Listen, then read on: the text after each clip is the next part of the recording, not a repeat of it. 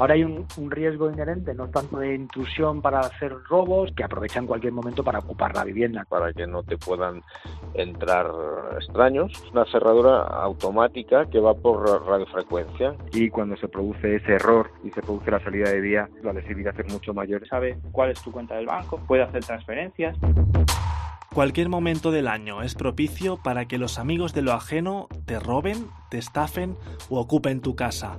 Pero en periodos vacacionales suele ser cuando estos delitos se disparan. En esta entrega de Crimen y Castigo te contamos los riesgos que no debes correr cuando te vas de vacaciones. Crimen y Castigo con David Triado las empresas de seguridad registran un aumento de llamadas de alrededor de un 20% en los días previos a periodos de vacaciones. Un incremento no especialmente significativo, porque cada vez más la contratación de un sistema de seguridad para el hogar se produce en cualquier momento del año.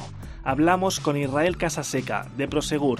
Su primera recomendación para evitar una intrusión en nuestro domicilio es no compartir en redes sociales que estamos de viaje ser discretos, no, no, no publicar demasiadas fotos de todos tus viajes, de tus sitios de vacaciones, de tu estancia en la playa, etcétera, etcétera. Ser bastante discreto en todo lo que tiene que ver con las ausencias más o menos prolongadas de la vivienda habitual.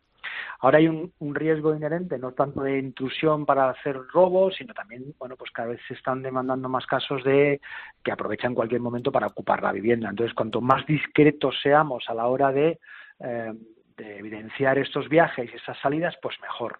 Sin dejar de lado las recomendaciones más tradicionales. Alguien que te recoja el correo, que no te deje en el buzón determinada, ¿no? determinadas cartas o acumulación de cartas o de propaganda, que de alguna manera simule presencia en la vivienda, dejar las persianas más o menos no todo cerrado, todo, ¿no? todo de alguna manera como sin vida, sino que todo lo contrario, ¿no? se simule pues actividad dentro de la vivienda pero no siempre hace falta que alguien acuda a nuestro domicilio para simular vida.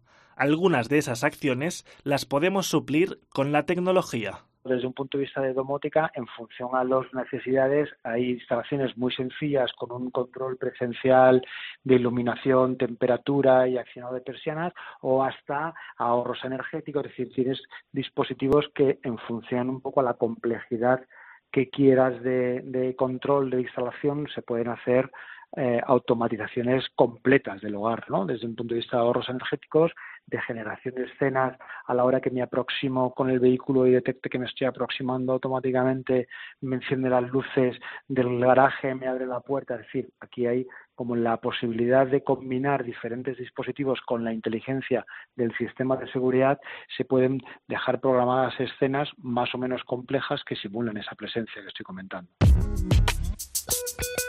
no es necesario irse muchos días fuera para que alguien intente entrar en tu casa. Jonathan vive con su novia en un piso en el centro de Barcelona.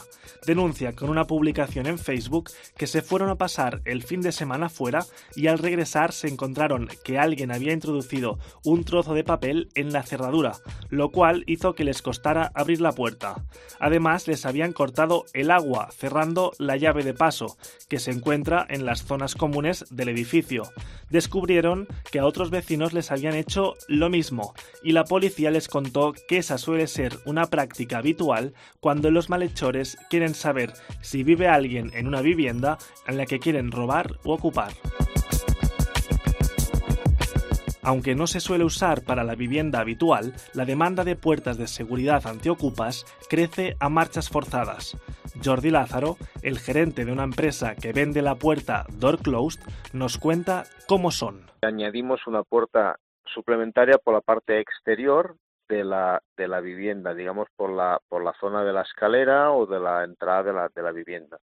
Es una puerta que va adosada a lo que es el marco existente o a la pared, en función de cada vivienda que tiene su técnicamente es, diferente, pero básicamente es una puerta adosada que en nuestro caso lleva unas fijaciones manuales que además es em, recuperable, es una puerta que se puede utilizar digamos a, pues para tenerlo perpetuamente en la, en la vivienda como una segunda puerta de seguridad o se puede utilizar pues a modo solo pues de segundas viviendas residenciales pues de vacaciones que cuando no es época estival pues la puedes poner para tener la puerta asegurada para que no te puedan entrar extraños y luego en la época que tú la utilizas, bueno, que utilizas la vivienda, pues fácilmente con unos sensores la puedes sacar y la puedes guardar en, en un almacén, ¿no? El modelo de puerta de seguridad del que nos habla este experto se abre y se cierra por radiofrecuencia. Nuestra puerta pues lleva dos cerraduras de seguridad que además mm, bueno, digamos que es la única que hay en el mercado que no lleva bombines manipulables. Digamos que la puerta, una vez cerrada, es una simple chapa de hierro de 2 milímetros de espesor y la cerradura va por la parte interior, que es una cerradura automática que va por radiofrecuencia. Con, con un mando de distancia, pues accionamos las dos cerraduras de seguridad para abrir y poder acceder a la vivienda. El gran cliente son inmobiliarias y entidades financieras, pero Lázaro cuenta que va en aumento el cliente particular y en ciertos casos usan la puerta antiocupas incluso en su domicilio habitual. He vendido puertas con gente que su problema no es que tengan viviendas vacías, es para su propia vivienda. son menos casos. ¿eh? Lo cierto es que el mercado principal es para la vivienda desocupada, eso está claro. Al 15% de los españoles le han robado el móvil en alguna ocasión, según un estudio de Ipsos. Para muchos de nosotros, el smartphone es como nuestra caja negra, donde guardamos todo tipo de datos y archivos audiovisuales. Iván Mateos, ingeniero de Sofos, nos da algunos consejos para mejorar nuestra privacidad móvil. Lo primero es eh, cifrar el teléfono, ¿vale? Cifrar, eh, pues por ejemplo, los dispositivos de Apple vienen cifrados y muchos dispositivos de Android también vienen cifrados, ¿vale? ¿Para qué vale cifrarlo? Para que si lo enchufan a un ordenador no puedan leer el contenido. Otra forma además adicional es añadir una protección, un patrón de desbloqueo, una huella dactilar. Eh, eso sería una forma también de evitar que si alguien coge nuestro teléfono pueda leerlo. Hay herramientas que te permiten geolocalizar el teléfono si se pierde. Eso también se puede hacer en, en iCloud o en, o en la parte de Android. Borrarlo remotamente si se pierde, de forma que el que lo encuentre no pueda leer eh, lo que está pasando en él. Y luego, eh, pues hay una serie de consejos para que no solo si se nos pierde, eh, sino que al día, en el día a día vamos instalando aplicaciones y vamos haciendo un uso de él para que tampoco nos puedan robar información. Por ejemplo, verificar los permisos que le damos a las aplicaciones, ¿vale? Lo suyo es contar con, con alguna herramienta de seguridad que nos permita verificar los permisos que le vamos dando a estas aplicaciones o si van usando nuestra ubicación, por ejemplo, constantemente. Cuando nos conectamos a redes Wi-Fi públicas, tenemos que ir con mucho cuidado. De hecho, nuestro experto lo desaconseja. Si lo vamos a hacer, eh, lo suyo es que nunca entremos a, a, través de estas redes, pues ni a nuestro banco, ni a nuestra red social, eh, ni ningún, ningún sitio donde alguien que, que pudiera estar mirando lo pueda ver. ¿Qué lo tenemos que hacer? Pues hay aplicaciones de VPN que lo que hacen es cifrar ese envío de información para que un tercero no lo pueda leer. Imagínate que tú te conectas a una wifi pública con un nombre de, un, de una cafetería, ¿vale? Y yo he ido a esa cafetería y publico una wifi con el mismo nombre, ¿vale? Un móvil no distingue si quien publica la wifi eh, es el propio centro o soy yo. Si soy yo el que la publica, yo voy a ver todo lo que haces, voy a ver cómo te metes al banco, voy a ver tu sesión eh, del Facebook, voy a poder hacer muchas cosas. Si tú tienes un cliente VPN, ¿vale? Si tú cifras esa comunicación, yo ya no voy a poder ver lo que estás haciendo.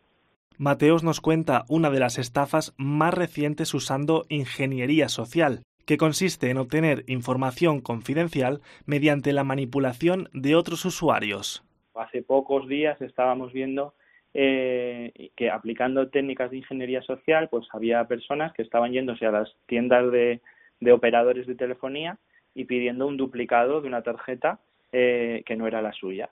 Lo que veía el, el dueño del teléfono es que se le desactivaba la línea, porque sabes que no puede haber dos SIM eh, corriendo a la vez, entonces se le desactivaba la línea, para ti no deja de ser un problema con tu línea, pero esa persona que ya tiene tu SIM pues de repente tiene tu número de teléfono.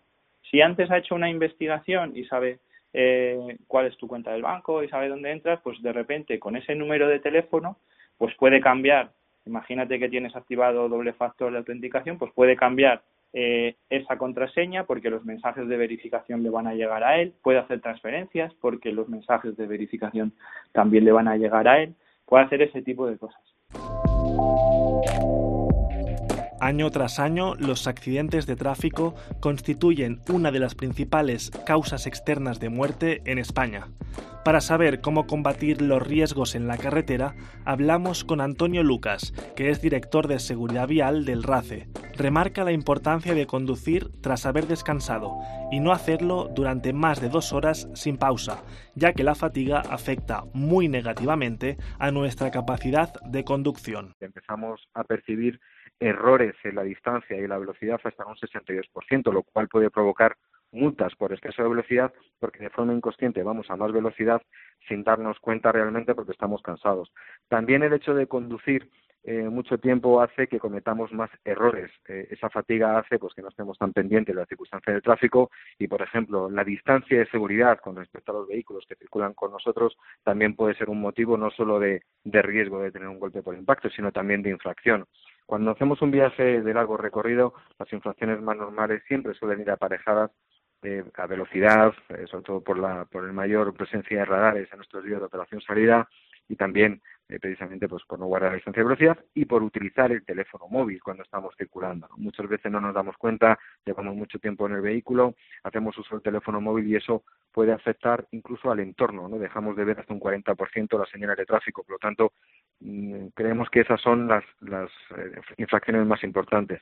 Pero recibir una sanción no es lo más grave que nos puede ocurrir cuando estamos al volante. El principal accidente que se produce en estas fechas es una salida de vía. ¿no? Al final estamos hablando de un, asumimos un mayor nivel de riesgo y cuando se produce ese error, ese incidente y se produce la salida de vía, las consecuencias, la lesividad es mucho mayor en que impactamos contra elementos rígidos como postes, contra árboles, etcétera. Por lo tanto, esa lesividad que se produce en carreteras secundarias es mucho mayor. Y hasta aquí este crimen y castigo. Las versiones extendidas de todas las entrevistas con expertos sobre seguridad en el hogar, en el móvil y en la carretera, así como todas las entregas del podcast, las podréis encontrar en cope.es. Crimen y castigo con David Triado.